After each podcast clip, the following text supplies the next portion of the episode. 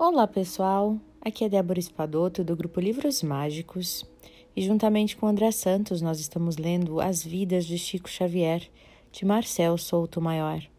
Hoje nós vamos ler a continuação desta novidade que era o Chico na cidade de Uberaba. Então vamos lá.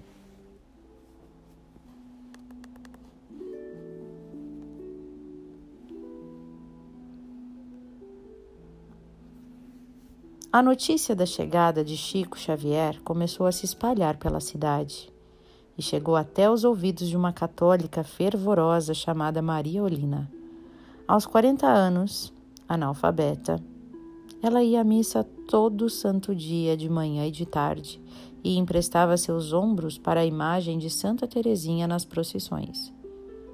Um de seus orgulhos era ter ajudado na construção da igreja dos Capuchinhos dois anos antes.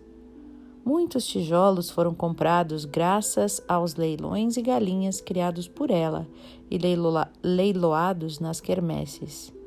Sua vida estava prestes a mudar. Uma vizinha, Joventina Lourenço, entrou em sua casa com o brilho estranho nos olhos e uma ideia pouco católica na cabeça queria companhia para visitar o tal espírita de Pedro Leopoldo. Ele era um fenômeno, falava com os mortos, curava os doentes, adivinhava pensamentos. Maria Olina, curiosa, fez o sinal da cruz e cedeu à tentação do desconhecido. Na mesma tarde, ela e a amiga pularam as cercas e correram das vacas para chegar à ponte para o outro mundo. Chico Xavier recebeu as visitantes com os abraços, com sorrisos, café e bom humor. Livre, às vésperas de completar 50 anos, ele se revelava um contador de causos inspirado. Essa de Queiroz aprovaria. Olina, no início desconfiada, terminou a noitada às quatro horas da manhã, exausta de tanto rir. As histórias se sucediam em gargalhadas. Valdo Vieira, mais sério, preferia o silêncio e certa distância. Seu companheiro, de pé na cozinha miúda, roubava a cena e ressuscitava a juventude na cidade natal. Chegava até a cantar para imitar uma vizinha de 30 anos antes, a Raimunda, apelidada de Buduca. A moça enchia o peito e soltava a voz no embalo de marchas de carnaval. Numa tarde, o Chico sentiu dificuldades para pôr no papel os textos do além e, com muito cuidado, pediu à cantora que baixasse um pouco o volume, porque precisava enviar para o Rio com urgência algumas orientações. Baduca, um tanto envergonhada, pediu desculpas e concordou, mas não resistiu. Quando o Chico entrou no quarto, ouviu a nova letra inventada pela vizinha para um hit carnavalesco de época. Era só o que faltava. Você me fez calar para ouvir os seus demônios, para poder se concentrar. E era assim que ela cantava. O show continuava, o repertório parecia interminável. Chico Xavier contava às gargalhadas a história de um homem fanático pelo espiritismo. Ele cultivava um hábito bastante comum entre os espíritas, o de buscar respostas para qualquer problema no Evangelho segundo o Espiritismo. Ele fechava os olhos, abria o livro ao acaso e, com a ajuda do outro mundo, como ele dizia, esperava encontrar na página aberta uma solução para suas dúvidas.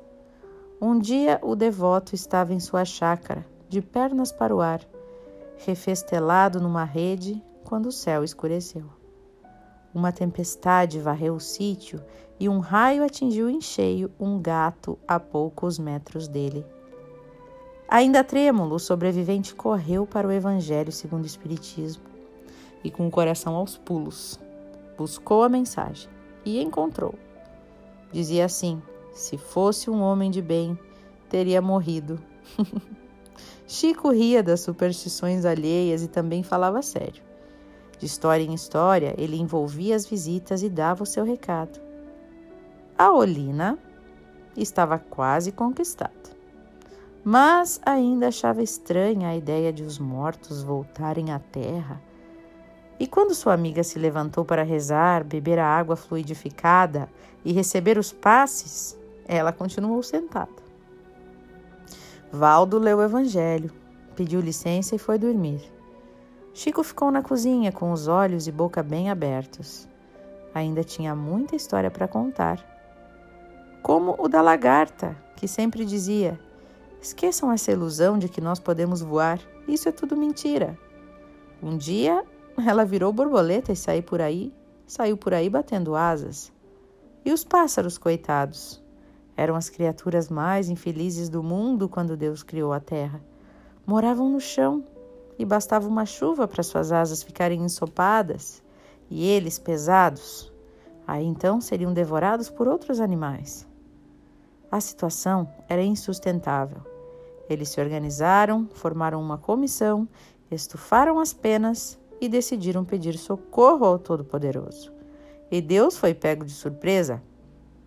Vocês foram as únicas, únicas, foram as únicas criaturas às quais eu dei o céu?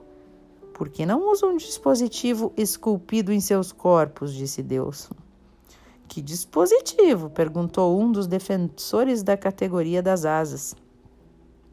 Ora, as asas, disse Deus. E de imediato Deus ensinou os interlocutores a abrir o par de asas, tão inconveniente nas chuvas, e eles saíram voando felizes da vida. Olina se sentia nas nuvens. Perdeu a noção do tempo, se esqueceu dos filhos, nem se lembrou da missa na manhã seguinte. Eram quatro e meia da manhã quando o padeiro estacionou sua Kombi velha em frente à casa de Chico e buzinou. O anfitrião pediu carona para suas novas amigas. Misturadas aos pães, Mariolina e Joventina fizeram a viagem de volta. O carro parava de casa em casa e elas nem resmungavam. A noitada valeu a pena. Só às sete e meia da manhã, sujas de farinha de trigo, é que Olina entrou em seu barracão. O marido já tinha ido para o curtume onde trabalhava. Os filhos já estavam no colégio. Seus olhos exibiam um brilho estranho enquanto ela lavava a louça do café da manhã. Minha vida era ficar namorando Chico. Ainda se lembraria 34 anos depois, com a voz embargada. E aquela foi a primeira de uma série de noites inusitadas. Às segundas, quartas e sextas, Maria Olina e sua amiga pulavam as cercas até a casa do Chico Xavier e de Valdo Vieira. Às terças, quintas e sábados e domingos, ela engolia hóstias e se confessava na igreja. A vida dupla duraria pouco tempo. Logo, o dia a dia da Beata viraria de cabeça para baixo. Às terças e quintas, Chico e Valdo calavam a boca, fechavam as portas de casa e se dedicavam a um novo livro, assinado por André Luiz, o primeiro da nova série de 40 que seriam necessários para atingir o centésimo título. Os capítulos ímpares eram escritos por Valdo e os pares por Chico. O texto tentava traduzir de forma científica os mecanismos da mediunidade. A primeira frase que era que dava o tom ao livro, que era assim: A Terra é um magneto de gigantescas proporções, constituída de forças atômicas condicionadas e cercado por essas mesmas forças em combinações multiformes.